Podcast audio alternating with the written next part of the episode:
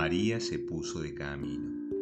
Queridos hermanos en el Señor, hoy, primero de octubre, celebramos en la Arquidiócesis de Córdoba nuestra patrona, la Virgen del Rosario del Milagro.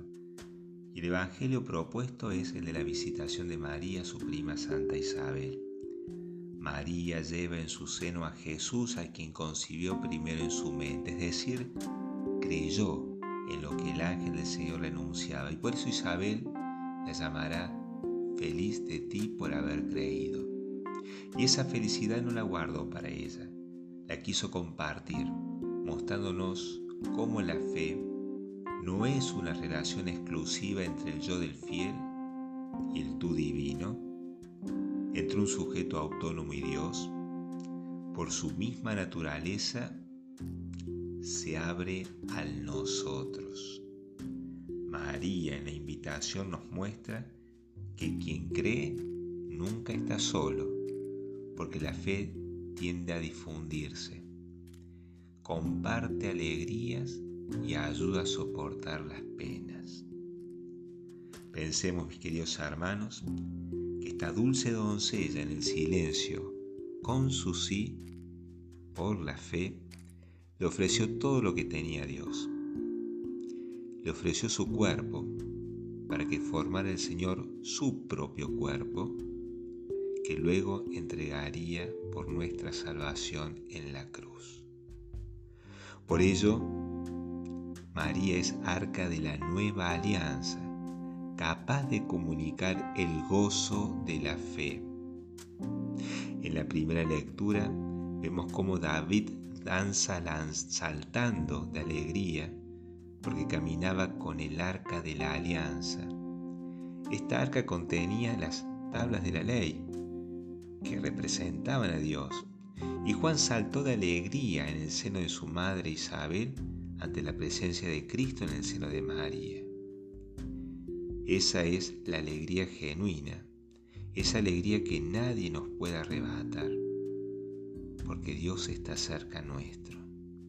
Por eso, como dice San Bernardo, en los peligros, en las angustias, en las dudas. Piensa en María, invoca a María, no se aparte María de tu boca, no se aparte de, de tu corazón. No te extraviarás si la sigues, no desesperarás si la ruegas, no te perderás si en ella piensas. Si ella te tiende su mano, no caerás, porque así como salió presurosa para asistir a su prima Isabel, también sale presurosa para tomarnos de la mano y guiarnos en nuestro caminar. Cada vez que nos aferramos al rosario, desgarramos con nuestros dedos sus cuentas, tomamos de la mano a María. Con ella contemplamos la vida de Cristo desde su anuncio, desde el anuncio del ángel hasta que Cristo la corona a María como reina del cielo y de la tierra.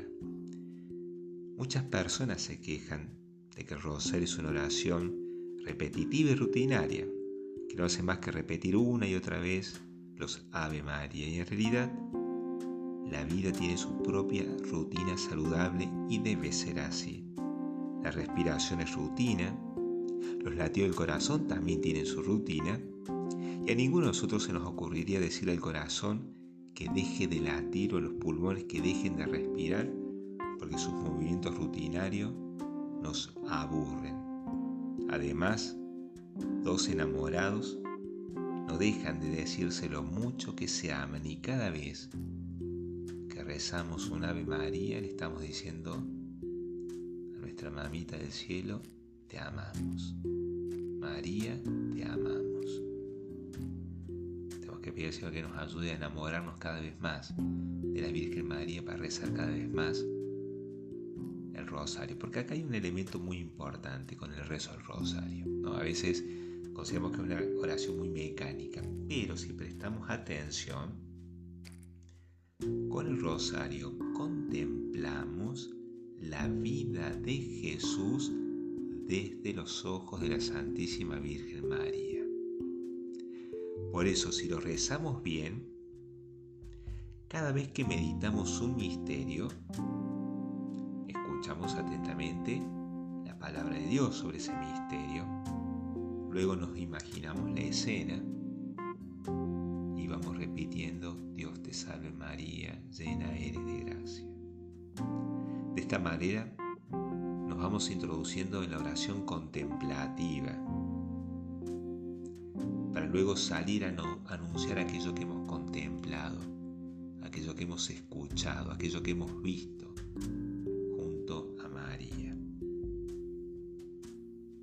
María se puso de camino.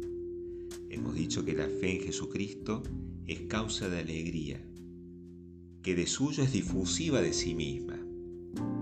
Y esto nos hace salir de nuestras comodidades y seguridades para encontrarnos con aquellos hermanos que nos necesitan. María tuvo muchas excusas para no salir. El camino era muy largo y complicado. Estaba embarazada. Sin embargo, deja atrás las comodidades para ayudar. Nadie le dijo que tenía que ir a ayudar, pero ella misma se daba cuenta que tenía que ir a ayudar. La Virgen se dirige con prontitud hacia las alturas. Ella piensa en servir y se olvida de sí misma. El amor es su fortaleza. Nosotros también tenemos muchas excusas para no entregarnos. Ponemos muchas excusas para no entregarnos. Pero si las analizamos bien, quizás lleguemos a la conclusión que cuidamos excesivamente nuestros tiempos, nuestros espacios, y por defenderlos a ultranzas, nos vamos encerrando más y más en nosotros mismos. Tenemos que vencer la tentación de entregarnos mezquinamente. Y para eso necesitamos crecer en la fe. Para que quien tiene fe, porque quien tiene fe sabe que el compartir no nos hace más pobres, sino todo lo contrario, nos enriquece sin medida, porque vamos comprando tesoros en el cielo, y allí quedan a salvo de la polilla que los consume o de los ladrones que lo puedan robar.